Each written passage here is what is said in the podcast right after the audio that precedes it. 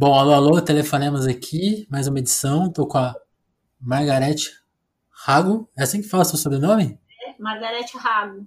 A Margarete, que... se apresenta aí, Margarete. Você é historiadora, faz, dá, dá uma introdução sobre Olha, a sua biografia.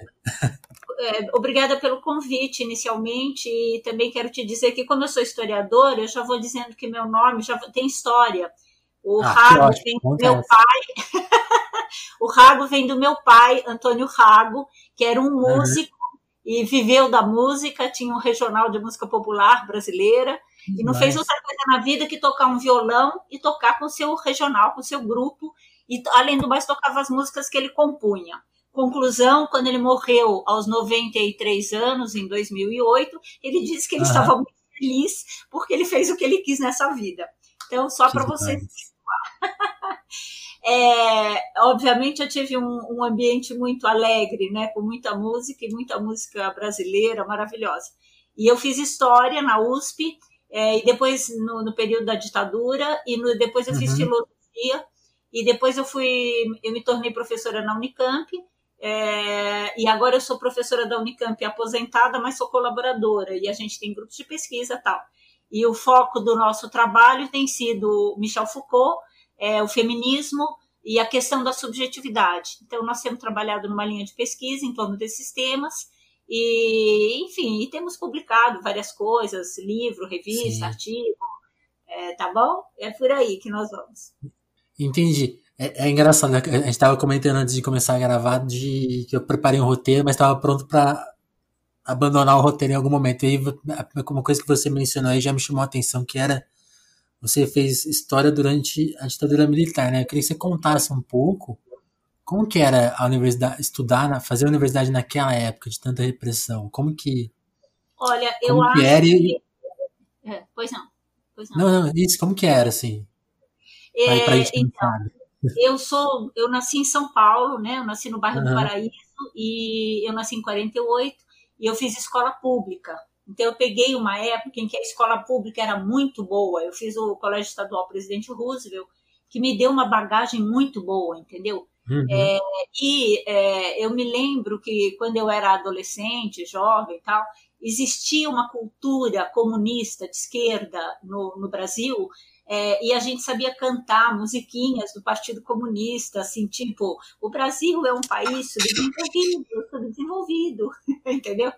E, e, né? E, e, aí veio o golpe militar, né? aí veio, começou a ter, e aí o, o AI-5, e aí foi um fechamento violento é, que, que me pegou exatamente na universidade. Em 67 eu entrei na USP, em 68 eu estava na USP, mas eu peguei a, a efervescência da década do 68, do final do, é, da década de 60, não é? é? quando, quando eu tinha 20 anos, eu conhecia a Angela Davis, os Panteras, então a cultura de esquerda americana, é, é, não é? Uhum. o Civil Rights Movement, o Black Movement.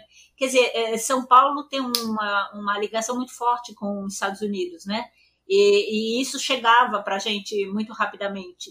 Então, é, foi o que segurou, né? E mais a esquerda brasileira, obviamente, os movimentos de esquerda que existiam dentro da universidade. Agora, é obviamente que ninguém nunca tinha visto uma ditadura na vida, não tinha noção. E não tinha noção também de que os seus colegas e você mesmo corria o risco de ser presos e, e seriam torturados, né? Isso tudo a gente ficou Sim. sabendo depois é, mas foi muito assustador. Quer dizer, teve esse lado de descobrir o mundo, de ter 18, 19, 20 anos, descobrir o mundo, ter professores de esquerda, como Fernando Novaes, que é uma figura maravilhosa, né? É, então, ter tido uma formação ao mesmo tempo muito boa, ter é, os grupos de esquerda, existia né, PCdoB, AP, VPR, 500 grupos, eu não entrei em nenhum, mas eu namorava com todos, né, eu ainda não tinha me situado politicamente, e então foi maravilhoso. Agora, ao mesmo tempo, a ditadura é um horror, e, e, depois que eu me formei, eu fui parar no psiquiatra e tive que fazer tratamento porque eu fiquei muito abalada, né? Como todo, como muita gente, enfim, mas eu, eu tive que ir para o psiquiatra porque eu fiquei muito, muito abalada com colegas que sumiam e eu não sabia se tinham morrido ou não. Uma delas eu encontrei 40 anos depois, numa festa, Uau. se acredita? Porque como era tudo clandestino, você não sabia o nome das pessoas. Você sabia o apelido, o nome, Sim. né? Aquele, aquele nome de guerra. Nome. Então você não sabia muito quem era. Você sabia quem era aquela menina, mas então o dia que eu encontrei essa mulher, né? E olhei para ela e falei, você não é a fulana? E ela disse, sou eu. E eu falei, você não andava nos corredores lá da USP, abria a porta da sala de aula e falava, luta, companheiras! Eu estava sentada nessa sala.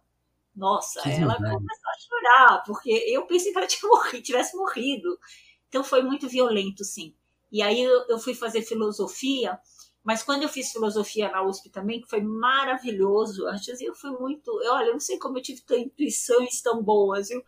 de fazer filosofia, assim, foi maravilhoso. E, mas eu peguei já um outro momento, foi um momento que estava começando a se falar em abertura, que foi em 76. Eu entrei em 76. E aí peguei o movimento estudantil que voltou às ruas, então foi interessante, porque eu tinha conhecido o movimento estudantil em 68, e aí eu retomei o movimento estudantil em 76, não é?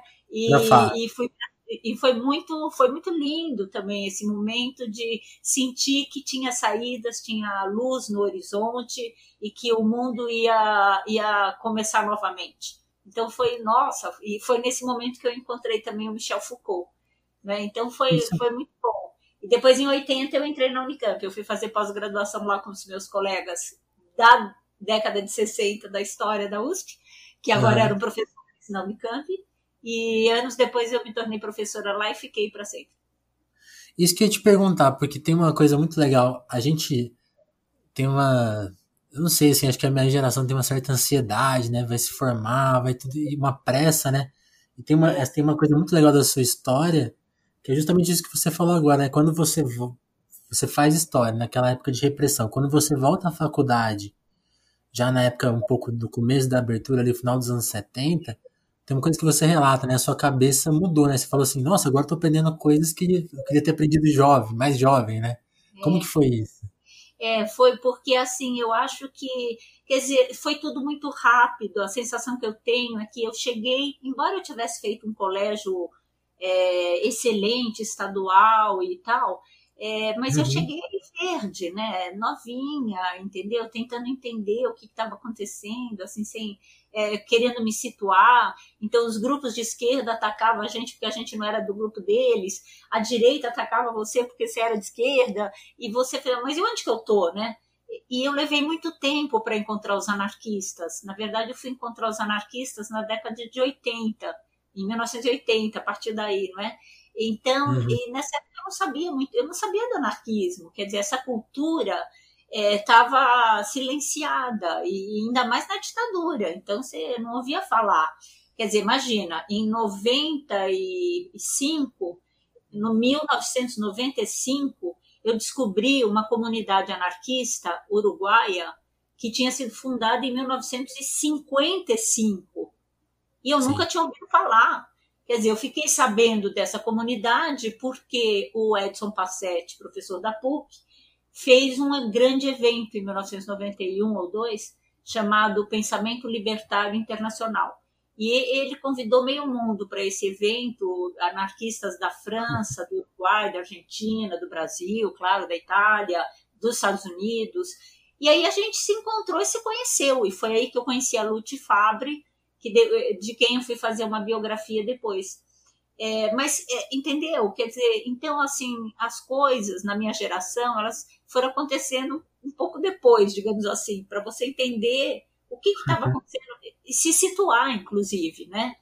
E, e assim, e, e, assim, óbvio que o Marx foi uma grande descoberta é, quando eu fazia história e o marxismo estava chegando também para nós, é, dando, é, dando é, possibilidades de entender o mundo, de interpretar, uhum. de entender que existem classes, estruturas, superestrutura, é, luta de classes, tudo isso, né?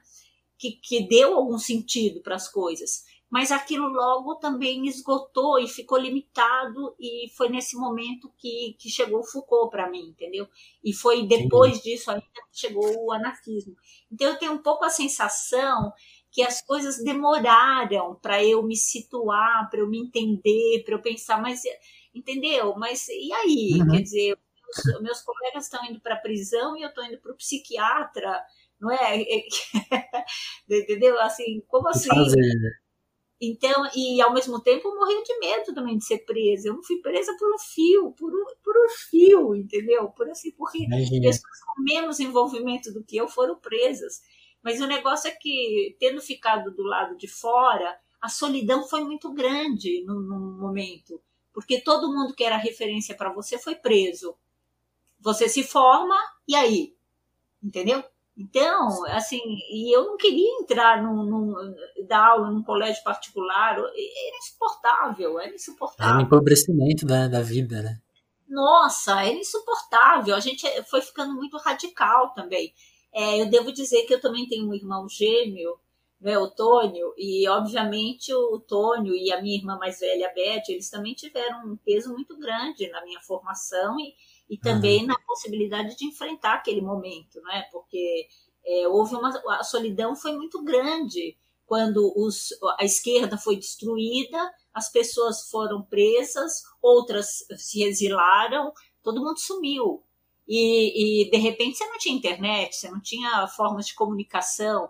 Aliás, você nem sabia o nome completo da pessoa, né? Daquele seu é, não, Isso que você falou é impressionante, né? As pessoas sumiam, sumiam mesmo, não é que assim deixou de ver, né? Você não tinha é. nem como começar a procurar. Dez anos depois você ficou sabendo que tinha morrido. O outro você retornou da, da, do exterior, do exílio, é, 15 anos depois. E, enfim, foi uma destruição da esfera pública horrorosa. E destruição da esfera pública, eu quero dizer com isso, é, é a sensação de que você não tinha por que ir para a rua, porque você não ia encontrar ninguém. Sim. Quer dizer, o que estava acontecendo no Brasil nesse momento? Ao mesmo tempo que tinha ditadura, tinha um milagre econômico. Estavam nascendo shopping centers, né? Então, essa direita que nós estamos vendo agora se achar, né? Ela estava essa classe média assustadora, fascista, ela estava começando a se a nascer nesse momento essa, uhum. essa nova classe média é, urbano-industrial, né? É, entendeu? Então era assim, é, é, é uma, era uma cultura que estava nascendo de direita também, apoiadoras dos militares. E os filhos e netos dessas pessoas estão aí, né? São eles que estão berrando agora. É, então, assim. Agora eles estão brigando contra um vírus, né? Quer dizer, estão apoiando. Né? Assustador, assustador. Então tinha esse lado que você Quer dizer, eh, eh, a esquerda tinha sido destruída, os militares deitando e rolando, shopping centers para tudo que é lado, trazendo McDonald's. A gente não suportava isso, entendeu? Odiava a televisão a cores, imagina. Naquele momento, entrando televisão a cores, a gente odiava. Obviamente, os pais não entendiam nada. Por que, que vocês não gostam de televisão a cores? É tão bonito. Mas para nós aquilo era o símbolo do Brasil, ame ou deixe, né? Era, entendeu? Era assim, identificando com algumas coisas. É, é, é como o, o, o, shopping center pra gente. A gente odeia, né? Quer dizer, até, depois eu até posso ir, até posso fazer alguma compra tal.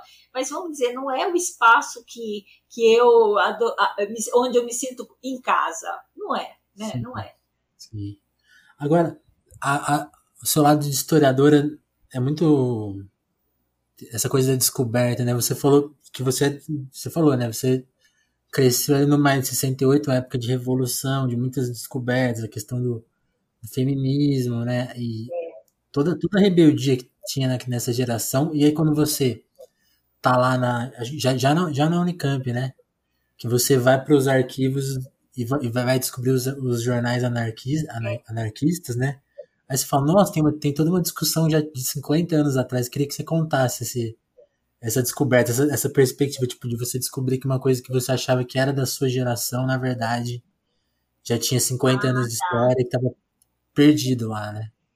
Então, é porque assim, quer dizer, em 68, 69, 70, não é? eu sou da, daquela turma que é, começou a descobrir o mundo e achar que o amor livre, então que, entendeu, casamento monogâmico, nada a ver comigo, ter, pelo amor de Deus, ficar confinada no lar tendo filho, não sei se eu quero isso.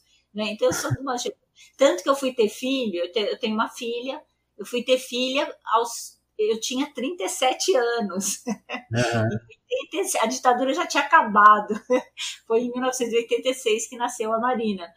É, mas assim, eu tinha altas dúvidas se, se eu queria o, o, aquele caminho que a minha mãe tinha sido obrigada a seguir, entendeu? Uhum. Então, é, é, e, e, e vinham essas ideias, esse questionamento. Agora, o que eu achei engraçado é que em 1980, ou seja, 10 anos depois que eu me formei em História, é, eu fui fazer eu fui, eu fui fazer pós-graduação em História, né? Eu tinha feito filosofia, mas eu não fui fazer filosofia para ser filósofa. Eu fui fazer, fazer filosofia para entender o que estava acontecendo. E aí, mas eu nunca deixei de pensar que eu queria história mesmo, né? Eu não tinha essa dúvida. E aí eu fui fazer pós-graduação com os meus colegas na história da Unicamp e fui parar no arquivo Edgar Loenro, que tinha acabado de ser construído, fazia eh, fundado, fazia uns quatro, cinco anos, três, quatro anos, que ele tinha sido fundado. E, e lá tinha a imprensa anarquista. E por acaso eu fui para lá e comecei a ler a imprensa anarquista e fui ficando perplexa.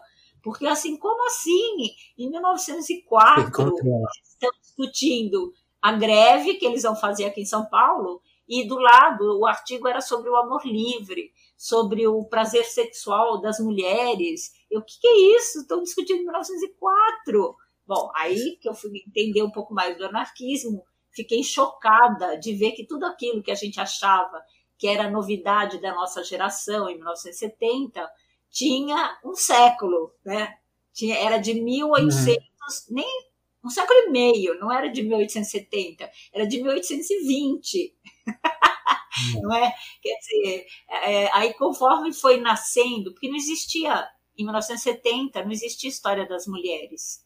A história das mulheres começou praticamente em 1980, que começaram a sair uhum. os livros. Né? As pesquisas foram feitas, começando a ser feitas em 1970. A Eliette Safiotti, é, na história Maria Odila, Raquel Soietti, nessa essa geração das minhas professoras, né? É, mas assim, a, a, história das mulheres começou a aparecer em 1980. E aí eu peguei também essa, porque aí eu fui fazer pós-graduação comecei a ler os artigos anarquistas e tinha um monte de mulheres anarquistas, como a Maria Lacerda de Moura, falando é, do amor plural, amai e não vos multipliqueis. Aí eu, a mulher é uma degenerada. Eu, como assim? Que, que, que é essa mulher, essa mineira? Entendeu? Aliás, eu estou fazendo um pós-fácil de um livro sobre ela. Um livro sobre ela, não, um livro dela. Estou fazendo um pós-fácil para um livro dela, de 1932, que vai ser publicado pela editora Chão, chamado A Mais e Não Vos Multipliqueis. Então, é, quer dizer, então, assim, aí a gente foi entendendo melhor as coisas, entendeu? Porque, assim, a gente não tinha referência, não existe história das mulheres, você não sabia quem era a Berta Lutz, quem era Maria Lacerda de Moura, quem era Emma Goldman, quem era Luiz Michel. Quer dizer, quando eu fiz história, você estudava história dos homens e ninguém falava. Só tinha homens. Né? Só tinha homens. E quando tinha mulher, era uma mulher que falava na língua dos homens. Falava dos temas dos homens na língua dos homens, nas, né? Então, é, uhum. sexualidade não era um tema de mulheres no, no passado. É, e tanto que aí, quando eu comecei a ler o Foucault, a história da sexualidade, eu comecei a ler os anarquistas falando em amor livre, casou, né? Casou. E aí eu fui fazer história, eu fiz um livro chamado Do Cabaré ao Lar, a Utopia da Cidade Disciplinar e a Resistência Anarquista, que é meu mestrado, eh, que eu defendi em 84 e publiquei o livro em 85. É, e depois eu fui fazer história da prostituição, porque eu fiquei muito chocada com as coisas que eu estava descobrindo. Mas o que, é, o que eu queria dizer, no doutorado eu fiz a história da prostituição. O que eu queria dizer é que eu achei também incrível que na década de 80 as pessoas me olhavam com uma cara estranha quando eu dizia que fazia história da prostituição. Entendeu? tipo assim, você quer o quê com isso? Aí, entendeu? Elas me enchiam tanto que um dia eu falei assim: ah, eu quero ser a dona do bordel, óbvio. entendeu? Quer dizer, já que é para escrachar. A reação possível é ironizar, né? É, você tem que ironizar, porque é, é tão idiota a pergunta. Quer dizer, para que fazer história da prostituição? É, de fato, são tão poucas prostitutas no mundo e no Brasil, né? Para que fazer história, né? Mas o é, presente é, maior, o presente maior veio das prostitutas. Porque eu fiz um, um trabalho nesse doutorado, que foi então na, na segunda metade da década de 80, né? É, uhum. Eu fiz o doutorado entre 85 e 90. E, mas eu fazia uma pesquisa no arquivo, eu fazia história, 1890 1930. É esse período que a prostituição tem ganha importância assim no discurso da, das elites. Eles estão preocupados Entendi. Porque as mulheres agora vão poder ir para a rua, para né, é, mudou, nós saímos da, do mundo do campo, pro, do mundo rural para o mundo urbano, agora tem cinema, teatro, e agora essas mulheres na rua vão usar roupa, que roupa? Como assim, né? Então a prostituição vira um problema para as elites e os médicos, os juristas começam a discutir quem são as prostitutas, será que as nossas mulheres vão querer ser prostituta? Enfim. Será que eu vou perder e, minha filha? É isso. É, isso. Então foi por aí que eu fui parar na história da prostituição. Assim, por que, que eles estão com tanto medo, né? Se existia prostituta antes disso, e qual que é o problema? Então por aí eu fui parar na, fui fazer essa história da prostituição. Então eu não tive contato com prostitutas, entendeu? Eu não estava fazendo sociologia, eu estava fazendo história lá atrás. Quando eu publiquei o livro, e o livro eu publiquei imediatamente, eu defendi a tese, no ano seguinte a Paz e Terra publicou meu livro, Os Prazeres da Noite. As prostitutas me telefonaram. A Gabriela Leite, do Rio de Janeiro, que era líder do movimento das trabalhadoras do sexo, me liga e me convida para ir lá, que elas querem fazer um lançamento do livro. E eu não entendi nada, porque eu pensei assim, mas eu não conheço ninguém, eu, no mangue, ah, socorro!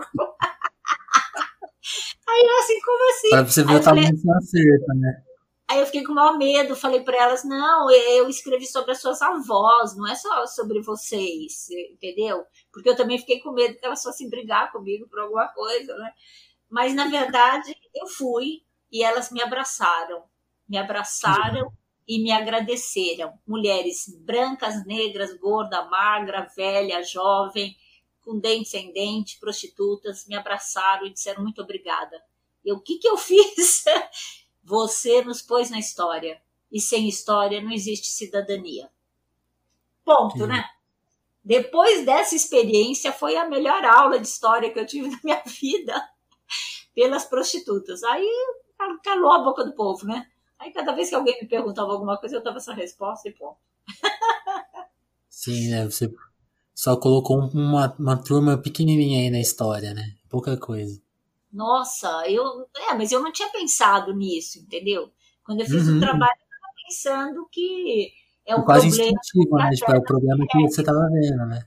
É, eu estava eu tava pensando que assim, que mundo é esse em que para você xingar uma mulher, você chama ela de puta, né? Então, por que, uhum. que é sexual? Você não chama um homem de puto, né? Ou de cafetão. Não é assim que você xinga um homem. Você xinga um homem de vagabundo. Quer dizer, quando você vai falar de homem, a questão é o trabalho. Quando você vai falar de mulher, a questão é a sexualidade. Então, eu estava trabalhando com essas questões, e obviamente a, a historiografia francesa, a Michelle Perrault, essas mulheres aí que tinham trabalho sobre a prostituição também, o Alain Corban, que tem um livro maravilhoso, eles foram referências importantes para mim, né? Para eu fazer esse trabalho aqui. E, assim, uma, uma questão. Quando você foi lá e conheceu ela, assim, você ficou. Surgiu alguma curiosidade de escrever mais sobre o assunto? Esse, uma coisa que eu fiquei pensando, esse assunto mudou de alguma forma nesses últimos anos, assim? Você sente que tem alguma, alguma atualização importante a ser notada? Olha, para falar a verdade, não. Eu, eh, quando eu fui e conheci, eu gostei muito, foi impressionante. Também eu me dei conta de como eu tinha passado cinco anos fazendo um doutorado, pesquisando a história da prostituição, mas eu não conhecia as prostitutas do Brasil. Uhum. Eu não tinha a menor noção como elas eram e não tinha noção que estava na, na mesma, na paralela do que eu fazia minha pesquisa e minha tese, estava nascendo o movimento das trabalhadoras do sexo, com a Gabriela Leite, entendeu? E eu não ah. sabia disso. Quer dizer, nós, eu terminei o livro, elas criaram um movimento, a ONG da Vida. Foi tudo simultâneo. E aí elas me telefonaram. E a Gabriela Leite é uma pessoa que ela já faleceu, mas ela ela, é, ela também nasceu em São Paulo, é uns três anos mais nova do que eu, fez a USP, fez sociologia na USP, então tinha muita coisa em comum, sabe? Uhum. É, uma mulher de esquerda, obviamente, e que foi depois morar no Rio de Janeiro. É, a gente se entendeu muito bem, tanto que depois é, eu fiz um outro livro sobre as mulheres que se reinventaram né? Porque eu pensei assim, nossa, como é que essas mulheres passaram pelo que passaram, né? É, uma foi presa, torturada, a outra foi para o exílio, o companheiro estava sendo morto, a outra foi ser prostituta depois de ser socióloga pela USP. É, como é que essas mulheres estão é, bem hoje, né? Eu estava pensando isso é, na década de 90, então eu resolvi fazer um livro chamado A Aventura de Contar-se é, porque, porque eu fiz um trabalho com sete feministas pedindo para elas contarem a sua história, porque eu queria ver como é que elas liam esse passado e como elas se reinventaram. O que, que elas fizeram? Elas foram no psiquiatra Sim. igual eu? né? Elas fizeram o quê para, entendeu? Quer dizer, uma pessoa que foi torturar, eu, se eu fosse, se eu tivesse sido presa, torturada com choque elétrico, estuprada, eu, eu não tenho Como dúvida continua, que eu teria né? me suicidado. Eu teria me suicidado eu, eu acho que eu não aguentaria, entendeu? O meu psicanalista discorda, ele acha que, que eu aguentaria, mas eu, pessoalmente, acho que eu não aguentaria, que eu enlouqueceria. E, e eu olhava para essas mulheres que estão muito bem hoje. Né? No caso da Gabriela, ela morreu, mas, a, mas ela estava muito bem também, até a, a, um pouco antes de morrer. E eu penso, como é que elas tiveram estrutura emocional e psíquica para enfrentar é, tanta, tanto horror, né? tanto horror. E então eu me dediquei a fazer essa, esse trabalho sobre o, o feminismo, as feministas, uma teóloga como a Ivone Gebara, que são assim mulheres fantásticas e estão aqui no Brasil. E eu pensei, como historiador, eu preciso, eu, é uma colaboração, eu traz, dar visibilidade a essas mulheres é, quando a gente fala da história da ditadura, porque, novamente, quando você vai falar a história da ditadura no Brasil, você fala dos homens, né? Você fala dos homens, dos militares que matavam, e você fala dos homens que eram resistentes, o, o Marighella, ou não sei quem, mas você não fala muito das mulheres. E tinha um movimento de mulheres fortíssimo aqui no Brasil, antes mesmo de ter o movimento feminista. E depois entrou o movimento feminista e se juntou com esse movimento das mulheres, que era da teologia da libertação, mas se juntou o movimento de mulheres com o movimento feminista e deu essa explosão que a gente está vendo até os nossos dias, né? Então, assim, voltando à sua questão inicial, a, a prostituição mesmo não foi meu foco naquele momento, mas Entendi. não foi um tema continuei pesquisando e nem que eu gostaria de pesquisar hoje, entendeu? É, eu fui por outros caminhos depois. Eu queria entender aquilo, eu acho que eu fiquei alguns anos. E depois eu fui fazer um trabalho sobre uma anarquista, que aí eu conheci aqui em São Paulo, e era uma mulher é, que tinha nascido em 1908, na Itália, a Lute Fabri, uhum. no meio do movimento operário, entendeu? O pai dela era amigo do Malatesta, e eu fiquei encantada o dia que eu encontrei a Lute Fabri, nesse evento que o Edson Passetti fez na PUC, de São Paulo.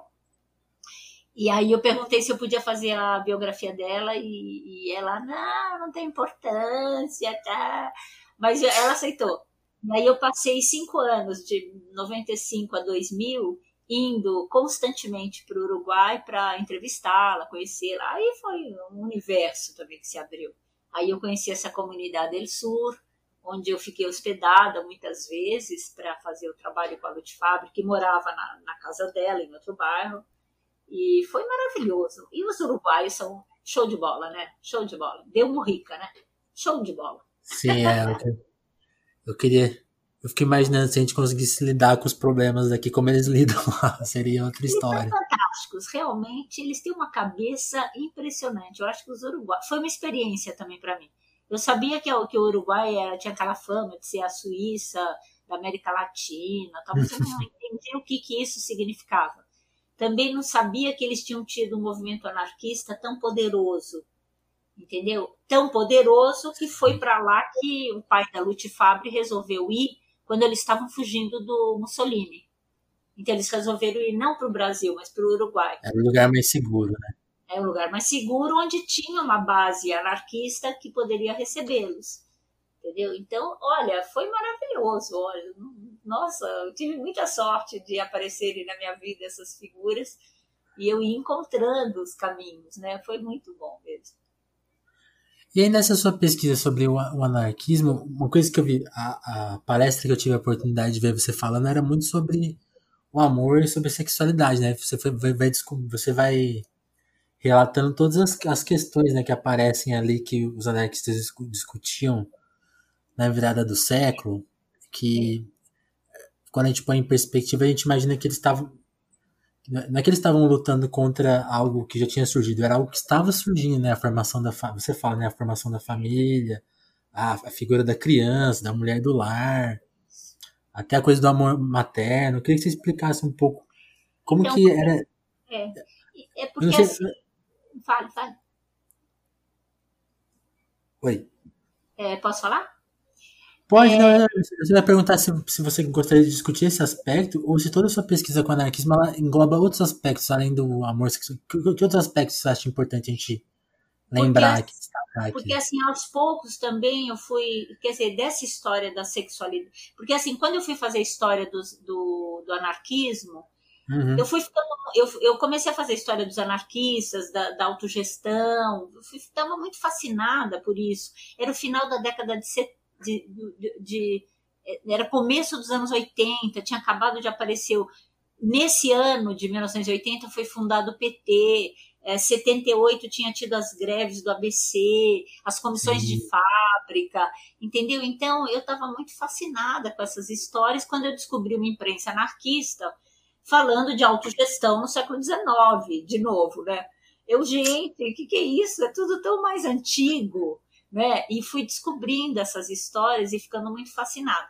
Agora, é óbvio que, como mulher, é, logo eu fui me dando conta de que as mulheres anarquistas também tinham seus temas, que eram um pouco diferente dos homens. E eles também falavam das crianças, eles também falavam da educação, dos jovens, da cidade. Uhum. Quer dizer, então, aos poucos eu saí da, da questão da fábrica e da produção de, eu tinha até feito, eu fiz um livrinho chamado que é Taylorismo. Eu tava assim, falei, gente, esse homem é um pirado, esse Taylor, né?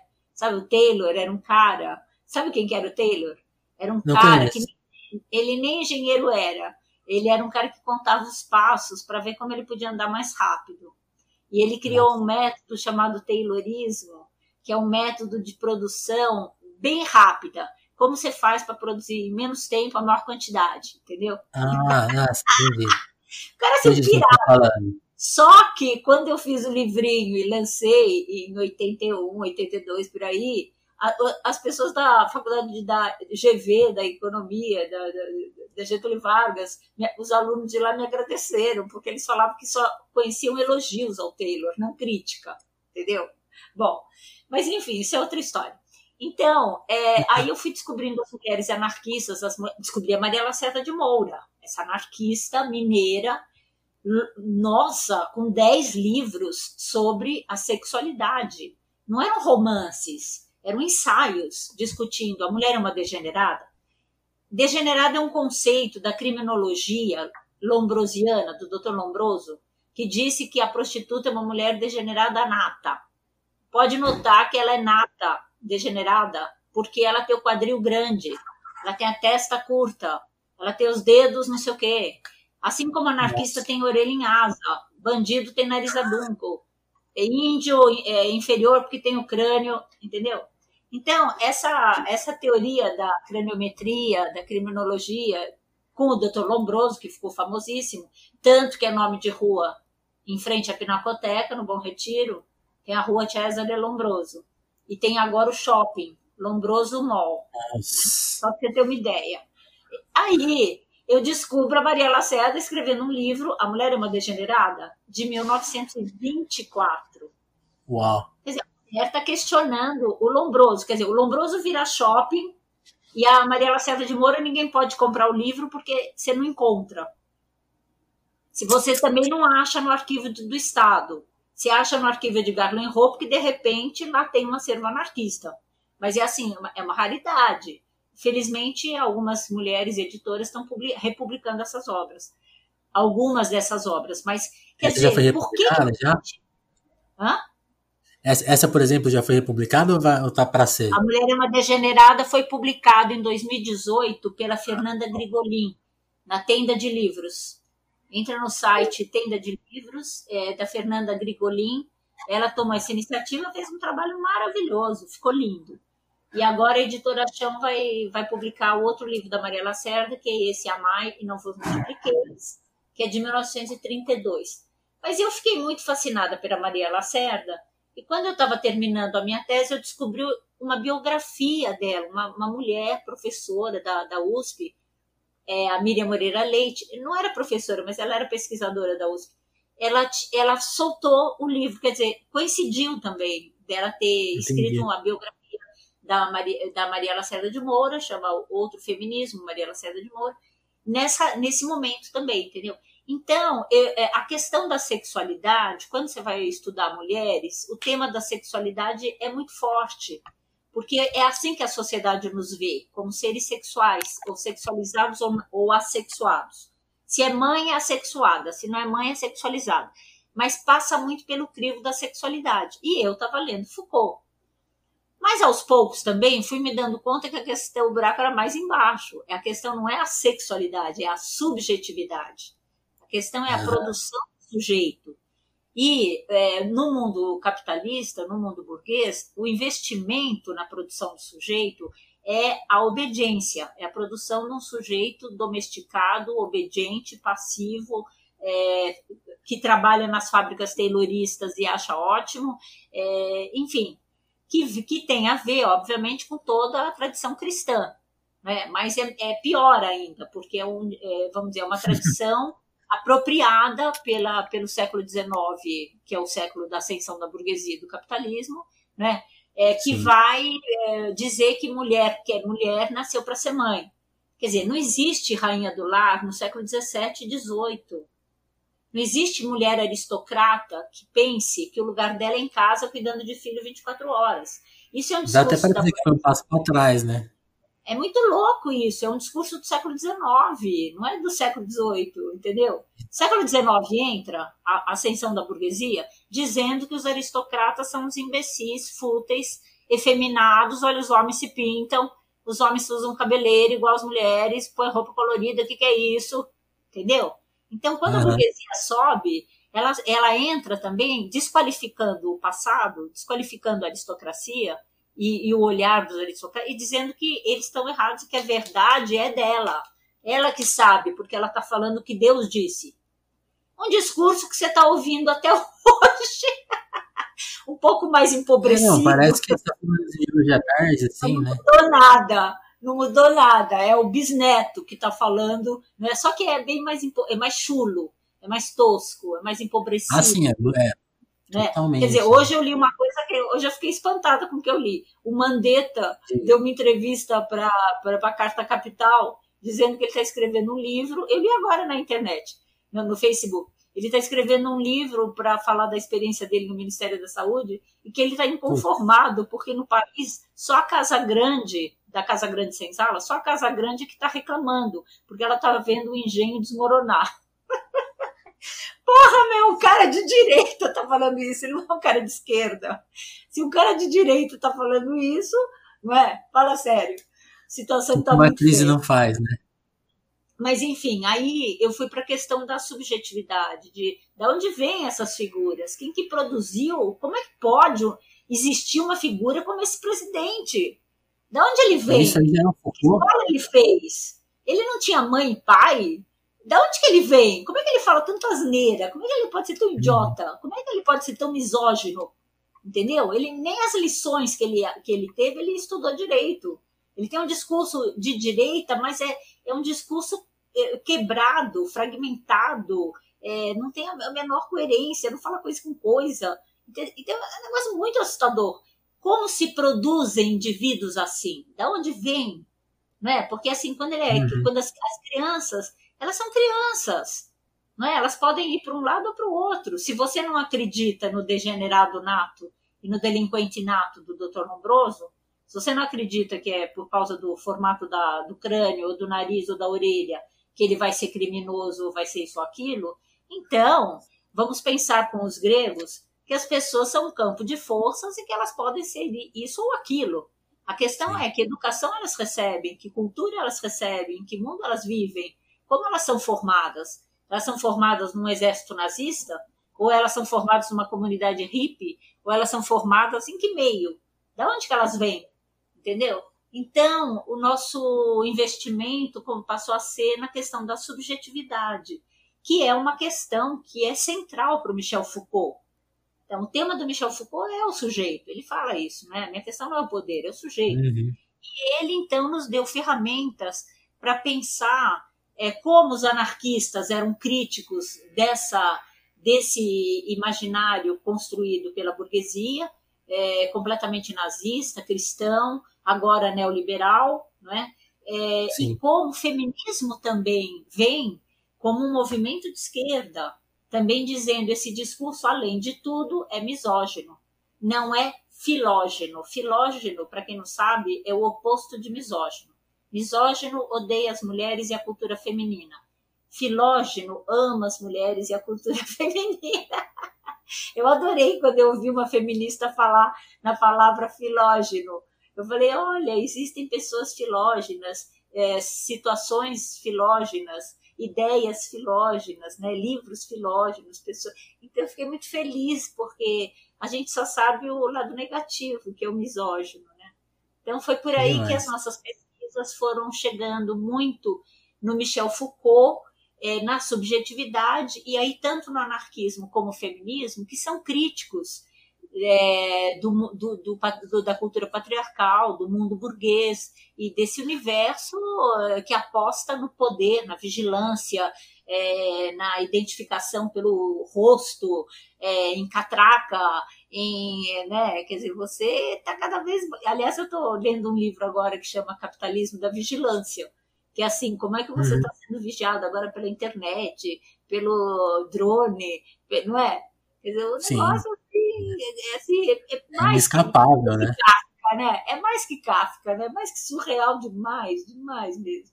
Quer Não, dizer, e é engraçado como as coisas vão criando várias paradas. Por exemplo, essa questão da, da vigilância, agora mesmo com a pandemia, um, os celulares de todo é? mundo, né?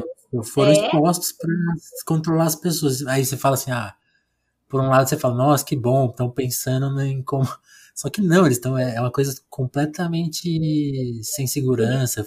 Já está provado que compromete a privacidade. Então.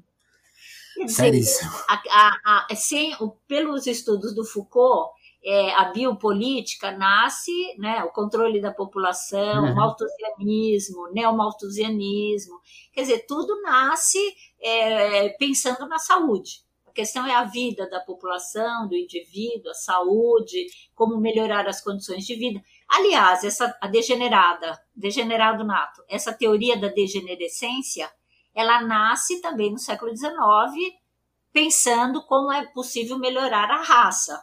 Como é que você pode, já que nós brancos, lindos, maravilhosos, né, somos perfeitos, como a gente faz para não degenerar? Então, é melhor você não casar com outras raças que é a teoria do capital humano do neoliberalismo hoje. Né? O grande nome do, do neoliberalismo aí americano, da escola de Chicago, o Gary Becker, que morreu em 2014. 2014 ele morreu. Ele tem um livro que é a Teoria do Capital Humano, em que ele diz isso: olha, você é uma empresa, seu filho é uma empresa, seu casamento é uma empresa. Não é que você tem empresa, você é uma empresa. É. Então você tem que investir no seu capital humano. Você tem um capital que é hereditário, que você herdou da sua família, e você tem um capital que você adquire. Você vai estudar inglês, você vai estudar chinês, você vai, você vai fazer engenharia, você não sei o quê, entendeu? Então você tem que potencializar o seu capital humano.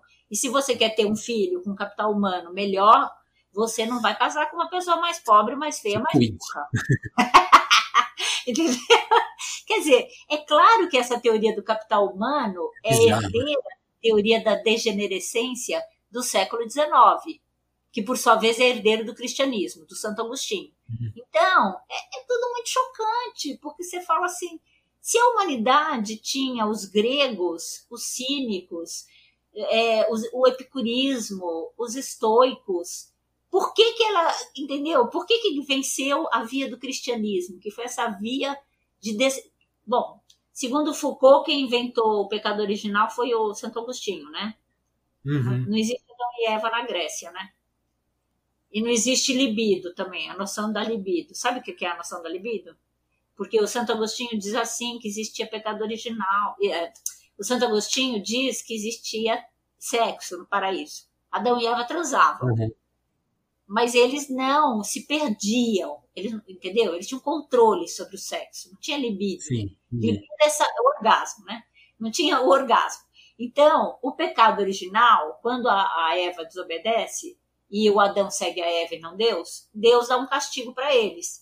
Então, o castigo é esse: vocês vão perder o controle sobre uma parte do seu corpo. Porque nessa época eles acham que homem e mulher têm o mesmo corpo. Mas o importante é o homem, a mulher não tem muita importância. Então, o homem vai ter um lugar que ele não tem controle, ele tem uma coisa chamada ereção involuntária. Isso é um castigo divino, porque o homem desobedeceu. Então, para humilhar, Deus fez isso. E aí o, o, o, Foucault explica, e o Foucault e outros historiadores, como Stephen Greenblatt, nesse livro maravilhoso que a Companhia das Letras traduziu e publicou, chamado Ascensão e Queda de Adão e Eva. Maravilhoso, saiu ano passado. E nesse livro ele conta isso, né, que é, essa famosa imagem de Adão com a folha da parreira, Adão e Eva com a folha da parreira, não significa que eles estejam com vergonha do sexo, porque eles viviam nus no paraíso. Eles estão com vergonha da ereção involuntária. Já pensou você Sim. não ter controle de uma parte do seu corpo? Você está falando aí seu braço sobe e desce. O que, que é isso? é muito humilhante para uma é. época que acha que você tem que ter controle sobre si. Né? O cuidado de si dos gregos tem a ver com a ideia de você eh, ter controle sobre si, sobre o seu corpo, sobre o seu desejo, sobre. Né? Então, quer dizer, fala sério, quer dizer, essas teorias Quer dizer, nasce uma teoria dessa e as pessoas acreditam, e ela vira realidade. O que é uma narrativa vira realidade. E as é pessoas. É muito pesada, né? Quer dizer, e se a, se, se a, gente tem história dos egípcios, história dos gregos, que não tem Adão e Eva. Então, por que, que a gente cola em narrativas autoritárias, em narrativas destrutivas, que são contra a vida? Quer dizer, você tem os anarquistas mas você não fica sabendo deles. Você não conhece uhum. o Kropotkin, você não conhece o Bakunin, você não conhece a Emma Goldman, você não conhece essas pessoas que lutaram por uma outra forma de vida, uma vida livre, inclusive no plano afetivo e sexual.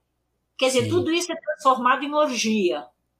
Você fala em amor livre, as pessoas caem na a caixa da cabeça delas, é orgia.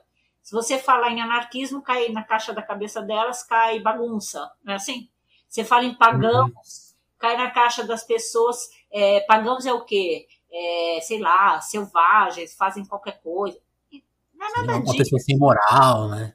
Não é nada disso. Isso aí é o discurso cristão, burguês, cristão, neoliberal, entendeu? Da direita, que moldou as subjetividades, molda o mundo, faz o que bem quer, desfaz o que quer, e é muito assustador, é muito assustador, né? E eu acho que a gente chega no ponto, assim, que quando a gente vai discutir política hoje, né, que tem essa, assim, porque eu, eu queria que você falasse disso, né, justamente quando o Foucault entra na sua vida e, e essa concepção de discutir a vida, a vida não fascista, né, porque até um pouco tempo atrás, antes do Bolsonaro, por exemplo, ficar mais explícito o autoritarismo, e aí as pessoas, tem, pelo menos a gente via na imprensa muita discussão, ah, não, não chama de fascista porque Aí você vai estar tá comparando com o Mussolini, não é bem assim.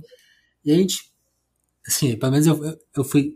É, é, é engraçado, né? As coisas, a gente vai. As coisas vão acontecendo e a gente vai aprendendo junto. Eu mesmo não tinha essas concepções que eu tenho hoje de entender é, a dimensão né, do fascismo, por exemplo, e de começar a identificar em particularidades da vida. Né? Tipo, você falou da, quando você falou da televisão, a coisa que você tinha. Ficava puta da vida com a televisão, a coisa, eu fiquei pensando assim. Em alguns gêneros musicais que eu, hoje eu vejo assim, assim, pessoas que eu gosto ouvindo não, não, não ouvi isso, não, tá, tá pregando uma coisa muito zoada, não sei o quê. E aí tem, tem esses microfascismos, né? Então, assim, quando a gente. Por exemplo, tem essa discussão, né? Não, vamos tirar o Bolsonaro para entrar outro cara, né? Mas, assim, que, que outro cara, né? Um cara que vai prender mais pobre, ou um cara que vai é, deixar nossa economia não, mais empobrecida ainda, né? Como, que, como esse, esse, esse, debate entrou na sua vida, assim? Então, só começando pelo último ponto, eu acho que pior do que está, impossível, impossível. Eu acho que o pior, pior do que está vai, vai acontecer se ele ficar. Uhum. Porque é um homem que está muito claro que não tem limites. Ele não Sim. tem uma coisa básica que é, que é bom senso mesmo sendo de direita, entendeu? Quer dizer, ele, ele, é uma pessoa um, um, pouco perturbada psiquicamente. Então, eu acho que esse, ele tinha que cair sim, porque ele precisa ter limite. Precisa ter limite, entendeu? Não sei quem vem depois, mas precisa ter limite. Não pode ir, continuar, continuar, continuar, continuar, continuar. Ah, não, é, sim, sim, sim. Daqui a pouco o cara resolve que tem que pôr fogo lá no, no Corcovado, porque tem que destruir o Corcovado, porque aquele terreno pode virar uma empresa, não sei o quê. É, entendeu? Quer dizer, não tem limite. Ele precisa ter limite. Então, eu sou a favor, sim, de que ele caísse é, rapidamente, porque precisa ter limite. Agora, eu sei que pode vir eh, de mais gente à direita, enfim, mas não sei, é uma aposta. Né? Agora, é, eu, eu penso que, assim, também 50 anos atrás, na década de 70, foi que a gente começou a ler, o, o Foucault foi aparecendo, a gente foi tomando contato com ele e foi pensando a questão do poder. Porque ninguém até, o marxismo não trouxe... Como foi mexendo com você? Não é? Como que é? Não, é, eu queria saber, assim, até do ponto de vista mais pessoal, como que essas leituras foram mexendo com a sua cabeça, assim? Você foi, Não, como foi, foi chegando? Disso, porque o Foucault apareceu num, num, momento de grande vazio, porque as esquerdas uhum. foram presas. E não é só que elas estavam sendo presas, a gente estava criticando as estratégias. Esses caras estão delirando, eles estão achando que, ah, que o, o, campesinato vai pegar em armas, estão delirando. Entende? Mas uhum. eles acreditavam nisso e, e foram presos entendeu? E o marxismo foi ficando limitado, porque não falava de corpo, de sexualidade, de gênero, de uma série de questões que a gente precisava. E nisso foi chegando Michel Foucault. E o Michel Foucault foi chegando, quer dizer, o Michel Foucault esteve no Brasil cinco vezes. A última foi em 76, o ano que eu entrei na, na filosofia. Só que ele não veio a São Paulo, ele foi para o Nordeste. Mas eu, pessoalmente, não tinha cabeça para ele nessa época. O marxismo estava em crise, mas eu não, quer dizer, eu não entendi nada quando eu li o Foucault. Porque o que, que ele está falando? Ele fala tudo, eu não entendo nada. Demorou para entender. Era muito difícil entender que ele falava de outra coisa quando ele falava em discurso, que ele falava de outra coisa quando ele falava em genealogia, que ele falava de outra coisa quando ele falava em poder. Então, e, e fora os termos novos que ele trazia, como biopolítica, heterotopia. O que, que é isso? Então, demorou muito para cair a ficha. É, para todo mundo, eu acho, não é só para mim, obviamente. O marxismo, então, tinha horror do Foucault, porque o Foucault fala, como assim, né? Bom, mas o importante é, é, que, então, a gente começou a se dar conta de que o poder, é, ele não está lá em cima, ele está aqui. E é, o que sustenta o, o, o, o, topo, o lá em cima, é, é a base. Então, então, essa construção, ela é histórica, ela é muito anterior e ela tem uma base, não é? é esses micropoderes sustentam o Estado, não é? Não é do Estado para baixo, é, é, é, esses micropoderes é, promovendo o Estado. Quer dizer, é o ódio ao anarquismo. O ódio ao anarquismo não é só do, de militares. O ódio ao anarquismo está no meu vizinho aqui que não sabe o que é anarquismo. E não sabe, mas já não gosta entendeu? Então, atitudes, então as atitudes fascistas elas estão muito disseminadas e o Foucault foi chamando a atenção para esses, micropoderes, para a microfísica do poder e para mostrar como existe um fascismo no, da vida cotidiana. Agora, o que eu acho interessante é que quando eu fui ler as mulheres anarquistas e os anarquistas, eu descobri que eles também estão falando isso é, lá atrás, no século XIX. Começo do século XX a Maria Lacerda de Moura é uma que vai falar é, contra o fascismo da vida cotidiana, a Lute Fabre, na década de 30 elas estão falando. Mas é, ainda não existe uma teoria, entendeu? O Foucault é um filósofo. Ele, ele elaborou conceitos, ele trouxe conceitos para você entender aquilo. Ele perguntou que representação do poder você tem na sua cabeça. Você pensa que o poder está lá em cima e você está fora do poder. E isso é uma concepção jurídica do poder. Eu vou uhum. propor outra. Entendeu? Então, quando ele fez essas guinadas, essas viradas é, conceituais, teóricas, ele deu chave de leitura para a gente entender o nosso mundo de uma maneira mais precisa, mais clara. Para o feminismo foi uma chave, porque ela encontrou uma maneira de definir as relações de poder entre os, os sexos. Na época não existia ainda a palavra gênero, né? Então, como é que você chama esse tipo de violência? Violência de gênero, que a gente chama hoje, ou feminicídio, ou violência doméstica. Mas não existia vocabulário para você nomear essas práticas que eram violentas, mas eram naturalizadas. As pessoas não sabiam lidar com elas. Ninguém, né, assim, não, não se mete, é briga de casal, não é? Sim. Quer dizer, como assim é briga de casal? Então, o homem pode matar a mulher do seu lado, você é briga de casal, você não, não mete a, a colher, não é assim? Que é isso? Entendeu? Que é isso?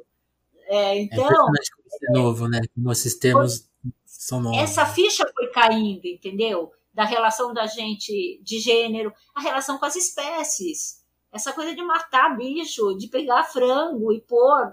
Viu como que faz, né? Põe frango no frigorífico lá um do lado do outro, entope de comida, que é para eles darem mais ovo mais rápido. E que, que é isso? Isso é nazismo. A forma de produção alimentar é nazista. Ora, então por que você espera que nazismo não faça sucesso em outros locais? Entendeu? A cabeça é a mesma.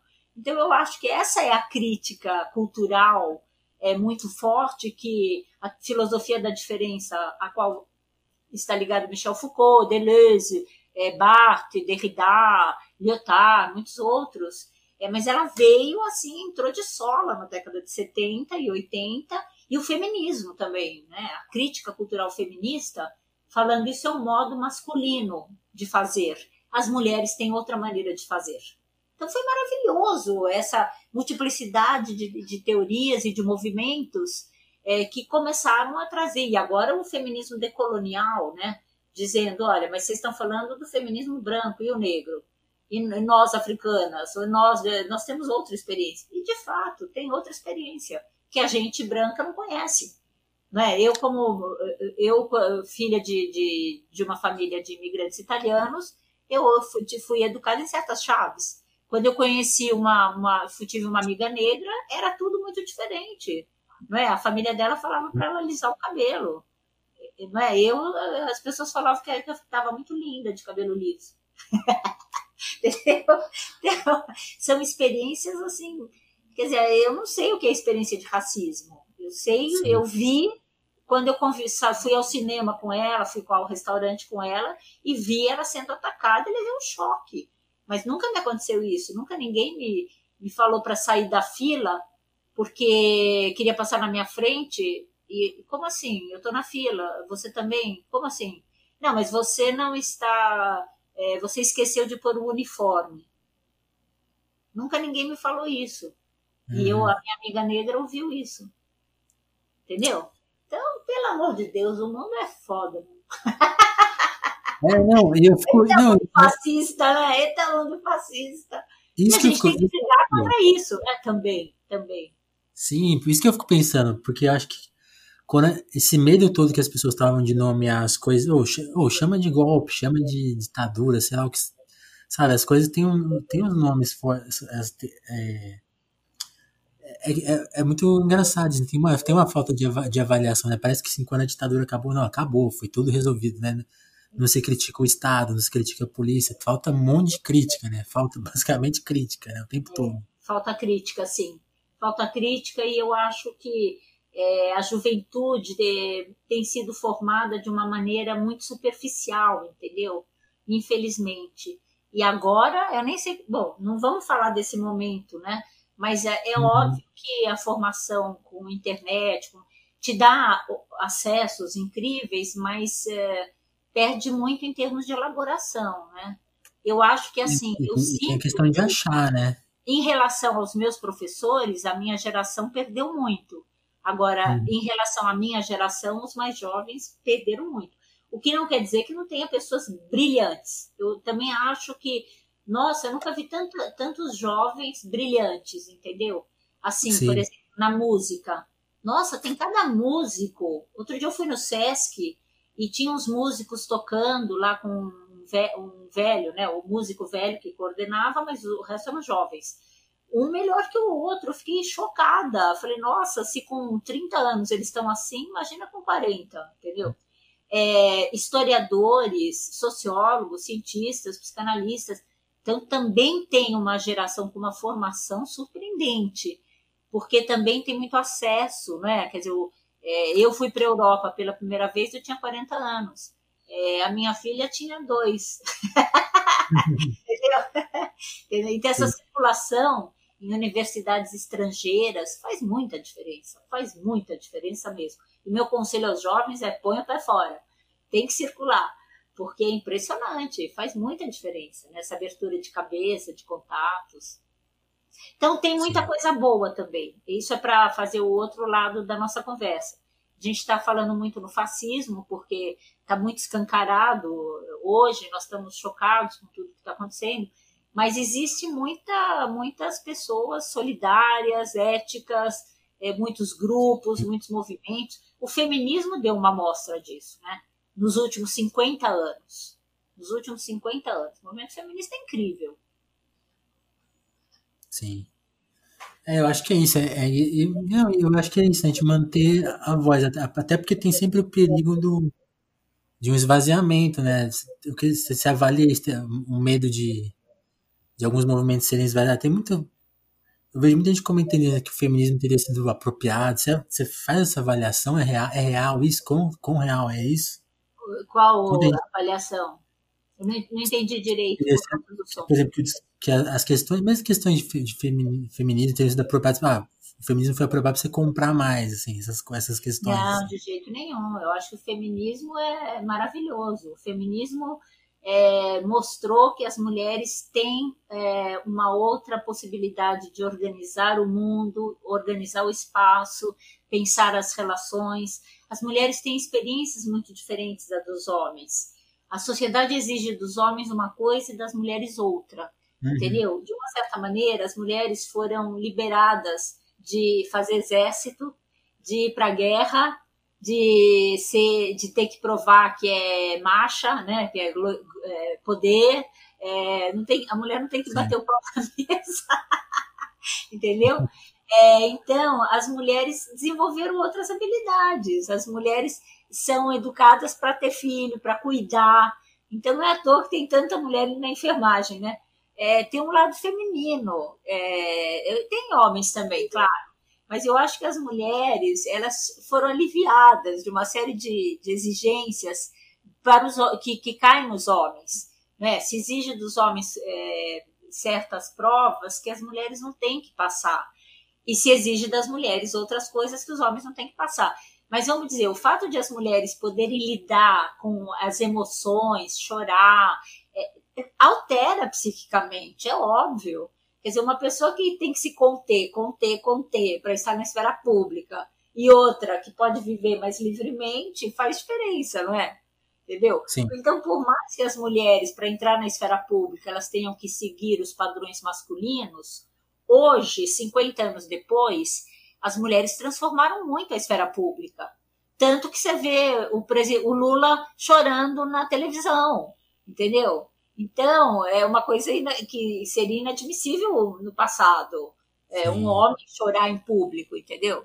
Um homem presidente, entendeu? E, e, eu acho que assim, então as mulheres transformaram muito a esfera pública, é, transformaram muito a esfera privada também com o desconfinamento, é, e as mulheres têm transformado muito as profissões. Por exemplo, na história, não existia história das mulheres antes das mulheres chegarem.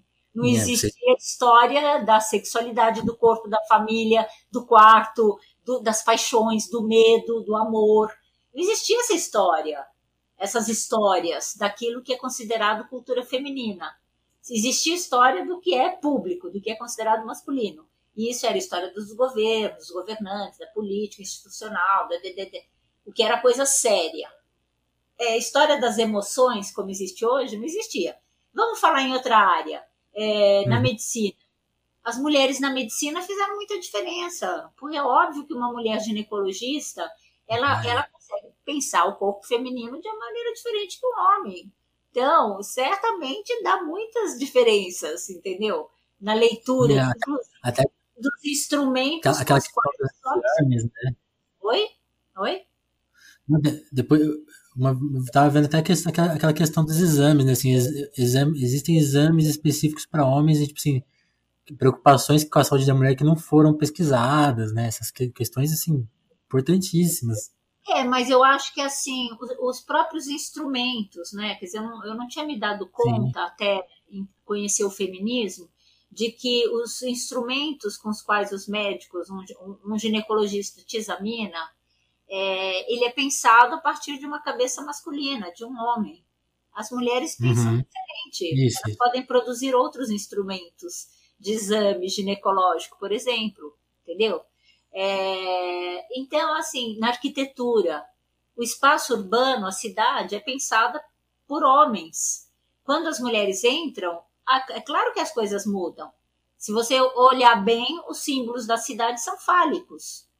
Só tem símbolo fálico na cidade, né? Eu não tinha reparado isso até as arquitetas feministas começarem a mostrar como os espaços são feitos para os homens ou até as mulheres da periferia começarem a dizer que cada vez que tem um espaço vazio, vira campo de futebol. E as mulheres vão lá assistir os homens. Entendeu? Quer dizer, Sim. essa organização espacial é, masculina, patriarcal, é, tá, também está sendo criticado pelas arquitetas. Então, o feminismo transformou profundamente todas as áreas onde ele entra. Porque ele vai falando, olha, isso é opinião dos homens. Não sei se as mulheres acham isso. E aí faz toda a diferença, entendeu? Então, sim, eu acho sim, que o não, entendi. é uma revolução. É uma revolução cultural, sem dúvida alguma. Claro, isso não quer dizer que não haja mulheres que sejam neoliberais, mas aí não é feminista. Aí é neoliberal. Ou é, é, esse, ou é fascista, esse ponto que eu estava pensando. Como que vira... Né? não existe fascista e fascismo é masculino e misógino e homofóbico. Sim. Então não dá para achar que, que tem feminista fascista, é uma coisa ou outra, né? Ou é comunista ou é fascista, sim. né? Ou é da direita ou é esquerda. Eu acho que essas divisões caem muito bem, sim. Né? Não é qualquer coisa. Sim. Então, ou é neoliberal ou é feminista. Então, feminista para mim é anticapitalista. Sim. Entendeu? É, não, eu fiquei, eu fiquei, eu fiquei pensando, achei, achei boa essa diferenciação que você fez de, de, de, de, quem usa o termo mal nem ter direito ao termo, né? Porque é justamente isso que eu estava pensando, porque quando, por exemplo, na edição anterior eu entrevistei uma pessoa que é tradutora de Libras, né? Por exemplo, o Bolsonaro colocou a tradução de Libras lá na posse dele, né? Fez todo um show. Aí, e aí eu conversando com ela, ela falou assim, ó, nada foi feito, assim, inclusive se perdeu dinheiro em pesquisa, dinheiro em apoio, com a coisa do SUS toda, né? Então, assim, as, as, coisas, todas essas coisas viram propagandas, né? Mas aí elas deixam de ser elas, né? Lógico. Agora, fala sério, hein? Se o PT tivesse no poder hoje, seria muito diferente a condução de tudo isso, né? Nossa. Agora, ter o que, que seria a pandemia no, com um direita, né? é muito azar, viu? É muito azar. Ter pandemia e direita é muito azar. Realmente estamos pagando tudo. é muito azar. A, a, esquerda certamente daria outras soluções, não tenho dúvida. Não tenho dúvida. Não, e até o que você viu, até o que você falou, eu, eu, eu fico pensando assim, o, o Alckmin seria ok. Seria super decente agora. Ele teria, ele teria o que você falou muito bem, limite, né? Tem um, algo. Mesmo essas, tem, tem limite, né? Tem o, o cara é. lá não tem limite, não. Não tem limite e, e tá lá, né? Agora, como que tá lá? Quer dizer, tá lá sustentado por militares e empresários, até quando? Quer dizer, porque Sim. o cara tá lá porque alguém tá sustentando, né? Grupos sim. estão sustentando e querem. Então, muito assustador, sim, muito assustador. E realmente a gente não precisava disso. O que é triste é pensar que é, a gente não precisava estar tá passando por isso dessa maneira. Isso é muito triste. Sim. Pensar que o mundo e, faz que... coisas estranhas, né? E eu acho que isso se relaciona junto com o que a gente discutiu, né? Essas micro coisas do dia a dia que são opressoras, né? Elas acabam explicando como esses caras, essas pessoas surgem, né? Como surgem o ódio, como, como surgem essas. Essa, essa, como surge essa violência, né? Acho que é. haja trabalho aí, né? Gente tanto né? criticar né? e agir, né? E é, essa violência é estimulada. Acho que também tem isso, né? Sim. Existe um estímulo Sim. vindo de cima né, para que as pessoas uh, se pronunciem violentamente, sejam machistas, sejam. Então, acho que assim. É... Olha, eu não sei, viu, mas eu li dois contos do Machado de Assis recentemente que eu fiquei hum. surpresa, porque eles são do século XIX. E um conto, aproveito para falar para você e para quem estiver ouvindo, se chama Adão e Eva e você encontra na Google. Se puser Adão e Eva Machado de Assis, você vai encontrar esse conto de cinco páginas. Boa. E é maravilhoso, porque, segundo Machado de Assis, eu, eu, tem uma reunião de família lá em 1700, na casa de uma mulher, eles estão conversando e um senhor, que é um juiz, fala: Eu vou contar para vocês o que aconteceu. Quem criou o mundo não foi Deus, foi o diabo. Então, esse é o primeiro conto. Eu não vou contar o resto, porque é muito, é muito bom, muito bom. E o segundo conto. Ah, eu quero ler. Maravilhoso, maravilhoso. Eu não me conformo. Acho que eu vou gravar eu lendo e pôr no final desse episódio. Ninguém conhece o tal do conto do Machado de Assis, mas tem na Google, entendeu? É, todo mundo que eu falo não conhece. Eu, eu fiquei impressionada, porque assim, é uma das melhores coisas que eu li do Machado de Assis. E eu li o ano passado. Achei também por acaso. Porque eu tava com essa história do Adão e Eva, do, do, do pecado original tal, e aí por acaso apareceu na minha frente. E o outro conto se chama A Igreja do Diabo. E é uma história que o diabo vai conversar com Deus. E o diabo diz assim: Olha, eu não aguento mais a vida boêmia. Eu queria ter uma vida certinha.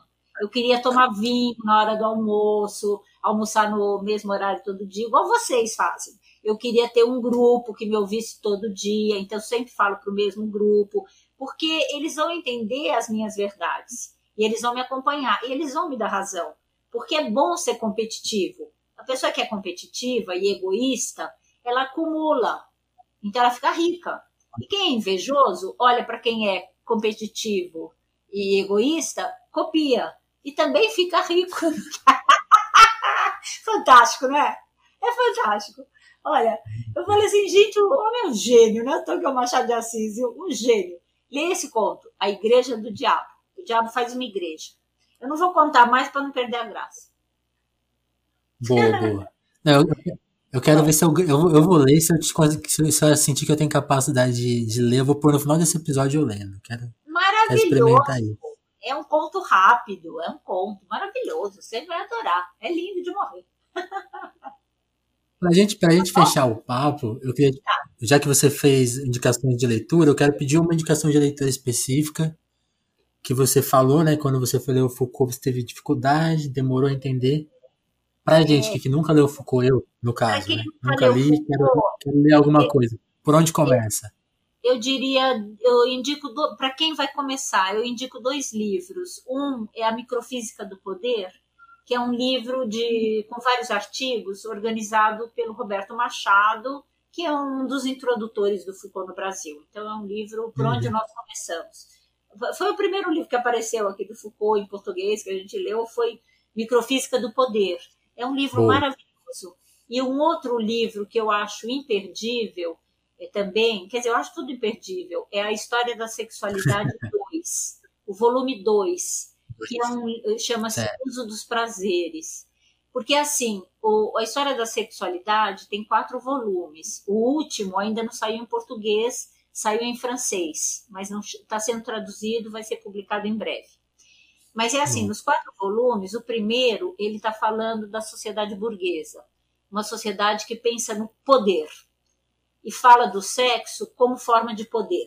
Porque você dizer que a relação entre dois homens é homossexualidade, uma palavra que não existe na Grécia Antiga, onde existe relação entre dois homens, uhum. é, é mais do que você descrever aquela prática, é patologizar. E quando você patologiza, você exclui.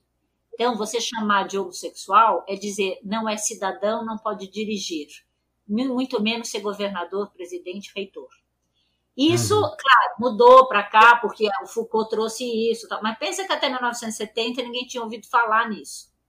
Então, esse é o volume 1, a história da sexualidade.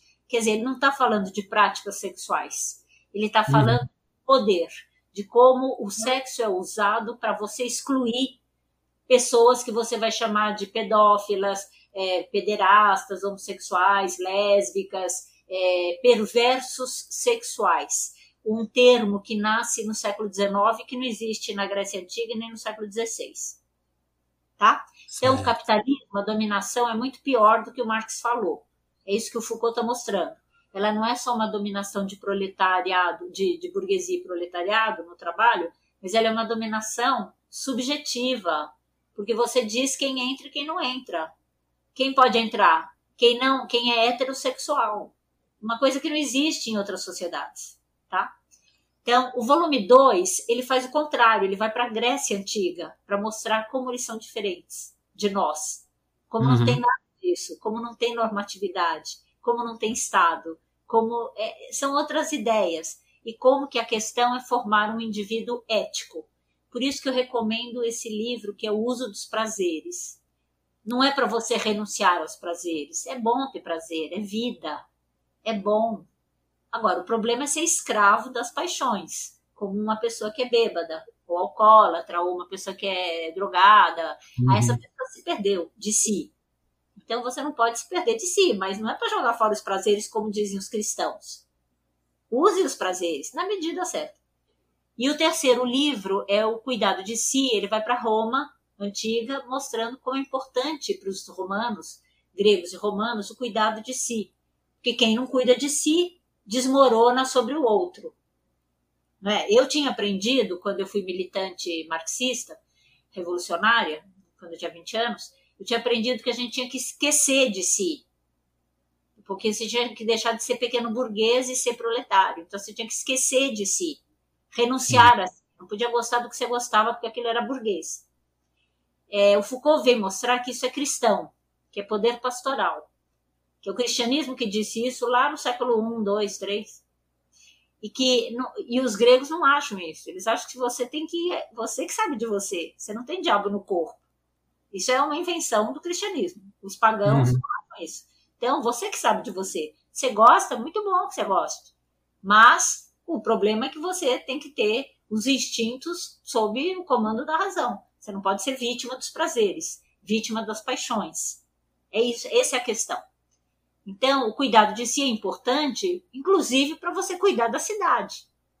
Quem é bêbado, quem é drogado, não pode cuidar da cidade. Quem não cuida de si, quem não sabe de si, quem é arrogante, prepotente, imbecil e está ali no poder, não tem condições de governar. Está na cara que essa pessoa nunca foi para um psicanalista se esse cara tivesse ido para um psicanalista, ele caía, despencava um pouquinho para ver a sua arrogância e a ideia que ele tem de que ele é Deus. Mas ele não é Deus. Ele é um pobre de um coitado. Então, faz é, falta a psicanálise. Faz falta a psicanálise, né? Para a pessoa não achar que ela é Deus. E faz falta quando os gregos que não tinham psicanálise, eles tinham cuidado de si. E eles achavam que para cuidar de si você tem que ter artes da existência. E é isso que os livros 2 e 3 dessa história da sexualidade vão mostrar. Por isso que é o que eu recomendo. Para a gente entender um pouquinho como é que é o cuidado de si. Que Ótimo. não é narcisismo, não tem nada a ver com narcisismo. Sim, sim. Tem a ver com você se conhecer um pouquinho, né? Saber o que, que você está falando, como você tá, como que você chega, né? Senão você vai pensar, aí, ó, você vai pensar que você é Deus e vai achar que você pode ser presidente do Brasil. Não pode. Não pode. Essa é, é a questão. As pessoas estão, não sei como que, que, É o capital que manda, claro, nós sabemos. Mas o outro acredita que ele é destinado, né? Como Hitler Sim. acreditou, Mussolini, Franco.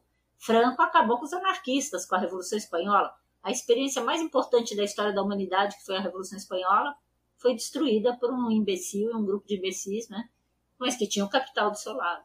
Então, Sim. Aí Marx Bom, volta com toda sua... Aí Marx volta com toda a sua crítica. Ninguém produziu um melhor trabalho sobre o capitalismo do que ele. O capital é isso. Né? realmente é. Não tem uma obra que supere, né? Foucault expande. Então é Foucault expande, ele vai para os lados, para outros lados, né? O Marx estudou quem foi para a fábrica. O Foucault estudou quem não conseguiu ir para a fábrica, foi para o hospício. Ou foi para as prisões, ou ficou o lumpen, né? Então, Foucault pegou outro lado da é. coisa.